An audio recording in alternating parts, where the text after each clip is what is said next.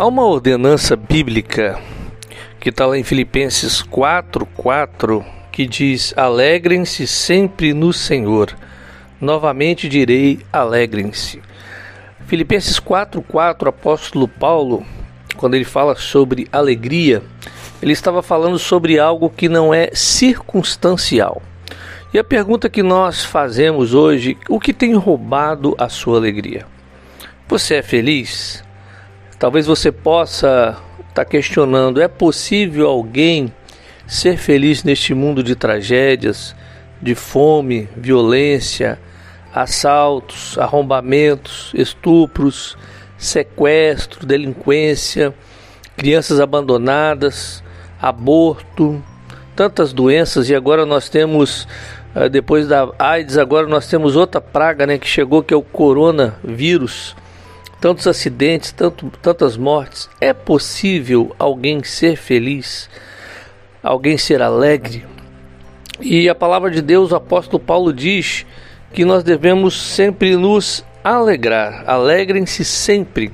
Ou seja, é uma ordem. Alegrai-vos. E é para todos que são salvos. Você que tem o Senhor Jesus como seu Senhor e Salvador, é uma ordem. E a palavra diz também sempre, ou seja, é ultra circunstancial, sempre. E não é na situação, porque a palavra diz que é no Senhor. Então a nossa alegria não está em circunstância, ela está no Senhor. O apóstolo Paulo, em Filipenses 1, 21, ele diz: Porquanto para mim o viver é Cristo e o morrer é lucro.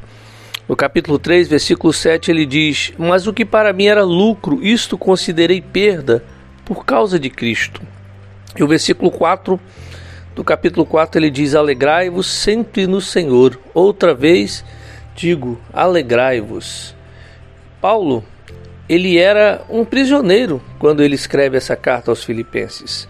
Mas nessa epístola tudo se transborda em triunfo. A palavra alegria, gozo, regozijo aparece com muita frequência em Filipenses. Uma experiência cristã correta é experimentar, independentemente de nossas circunstâncias, a vida e a natureza e a mente de Cristo habitando em nós. É o reino de Deus que chegou até nós e o reino de Deus traz paz, alegria, o reino de Deus traz contentamento. Queridos, Hoje nós vivemos dias onde estamos sendo constantemente roubados. E tudo tem feito para roubar a nossa alegria. E o que tem roubado a nossa alegria? Alguns, algumas coisas têm roubado a nossa alegria. Primeiro, são as circunstâncias. Ou seja, se a sua felicidade ela está nos momentos, você é um dependente. Um dependente químico, ele depende do prazer da droga para ter aquele momento de felicidade. Se a sua felicidade ela se consiste em momentos, você é um dependente, você depende de coisas para te trazer alegria. Talvez você tenha sonhado com um lar feliz, talvez você tenha acariciado seu filho e hoje ele é um rebelde, está nas drogas, um acidente, uma enfermidade, um divórcio, um pai que abandonou, uma reprovação no estudo, uma empresa que faliu, desemprego, uma traição, o rompimento de um relacionamento. Ou seja, são circunstâncias que podem realmente roubar a nossa alegria. Davi, em várias ocasiões, quando ele estava sendo perseguido por Saul, ele poderia ter perdido a alegria. Mas os melhores salmos ele escreve justamente nos momentos do deserto. Jó perdeu bens, perdeu filhos, perdeu saúde, perdeu o companheirismo da esposa, perdeu amigos, mas Jó, ele sabia quem era Deus. Então não deixe as circunstâncias roubarem a sua felicidade. Outra coisa que acaba roubando a nossa alegria são as pessoas. Mágoas, feridas, humilhação, abuso, perseguição, calúnia. Olha, quantas vezes nós temos deixado né, que pessoas roubem a nossa alegria. Por isso é que a Bíblia fala tanto sobre o perdão. Então, quando você perdoa, você não fica preso àquela pessoa. Você libera a pessoa. Não deixe uma pessoa roubar a sua alegria. Não durma toda noite com a pessoa que tem roubado a sua alegria, porque quando você não perdoa, você dorme toda noite com essa pessoa. Outra coisa que rouba a nossa alegria são as coisas. Nós somos uma sociedade muito materialista, consumista, Nós amamos mais as coisas do que as pessoas. É o ter versus o ser. Hoje as pessoas compram o que não precisam, com o dinheiro que não têm, para impressionar pessoas que não conhecem. Aí ficam preocupadas com as coisas terrenas, bens, dinheiro, e o dinheiro tem se tornado o Deus de muitas pessoas. Quebre essa maldição, não deixe coisas roubar a sua alegria. E o apóstolo Paulo fala muito também sobre ansiedade.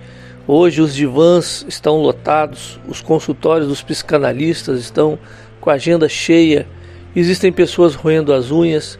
O que mais se vê hoje são pessoas com os nervos à flor da pele, pessoas estressadas, pessoas preocupadas quanto ao passado, pessoas que não se libertaram do passado, de traumas, feridas, de falta de perdão. O apóstolo Paulo, no versículo 13 do capítulo 2, ele diz: Esquecendo-me das coisas que para trás ficam. E alguns ficam preocupados quanto ao futuro, né? Emprego, estudo, casamento, filhos. E gera isso ansiedade. Ansiedade é o mal do século. Gente que não vive hoje porque está ansioso quanto ao amanhã. Tanto que as farmácias, nesse tempo de crise, o que mais se vende é remédio. O que mais tem se aberto em comércio são farmácias. E queridos, Há um remédio para tudo isso. Primeiro, ore corretamente. Você tem que orar e colocar os seus pedidos diante do Senhor. Abra o seu coração e toda oração ela tem que começar primeiro com ações de graça, de louvor. Quando você começa a adorar, você atrai a presença de Deus. Adorar não é só cantar, é exaltar Deus pelo que Ele é. Depois nós pedimos, nós levamos os nossos pedidos e as nossas dificuldades a Deus. E depois nós cremos ou seja, nós já damos glória porque nós sabemos que, mesmo não tendo ainda acontecido, Deus vai fazer. E a única moeda que Deus recebe é a fé, porque a fé é a única coisa que agrada a Deus. E nós temos que pensar corretamente. Tudo que é bom, tudo que é agradável, tudo que é perfeito, tudo que traz contentamento. Pensa nessas coisas. Não pense nas porcarias que a mídia está colocando. Mídia, jornal só vende com notícia ruim. Filme só vende se tiver tragédia. Quando você começa a falar só de coisas boas, o interesse vai embora, mas o nosso, o nosso senso de, de justiça, o nosso interior sempre se atrai para coisas, é, é, notícias ruins. Então pare de ver notícia ruim. Comece a ler na palavra coisa boa, comece a pensar coisas boas, ter pensamentos bons. E querido, se você fizer isso, a sua mente vai estar blindada, a sua felicidade vai estar guardada. E haja corretamente, ou seja, haja pela fé. Com certeza, uma das armas mais fortes que o diabo tem para usar é a frustração. O diabo vai usar pessoas para maximizar a mágoa que está em você. Pense com moderação sobre você mesmo. Queridos, é, a igreja é a melhor coisa que Deus deixou plantada aqui nessa terra, que Jesus deixou plantado. E a igreja onde você está é o melhor lugar para se estar. Às vezes é, é necessário estourar a bolha do orgulho. A fé que você recebeu é também para você controlar seus sentimentos. Então, queridos, não deixe que o sucesso dos outros agridam você. O Senhor nos chamou para sermos seus cooperadores. Chegou o tempo de não estarmos apegados às coisas e sim com a vontade de Deus. Chegou o tempo de desprendimento Vamos dar respostas ao Senhor, sejamos mais intensos. Nós não medimos o sucesso com os números, o sucesso é medido pela obediência. Então, prenda o ladrão da alegria. Ou seja, algeme esse ladrão, vamos viver livres, seguros e alegres no Senhor.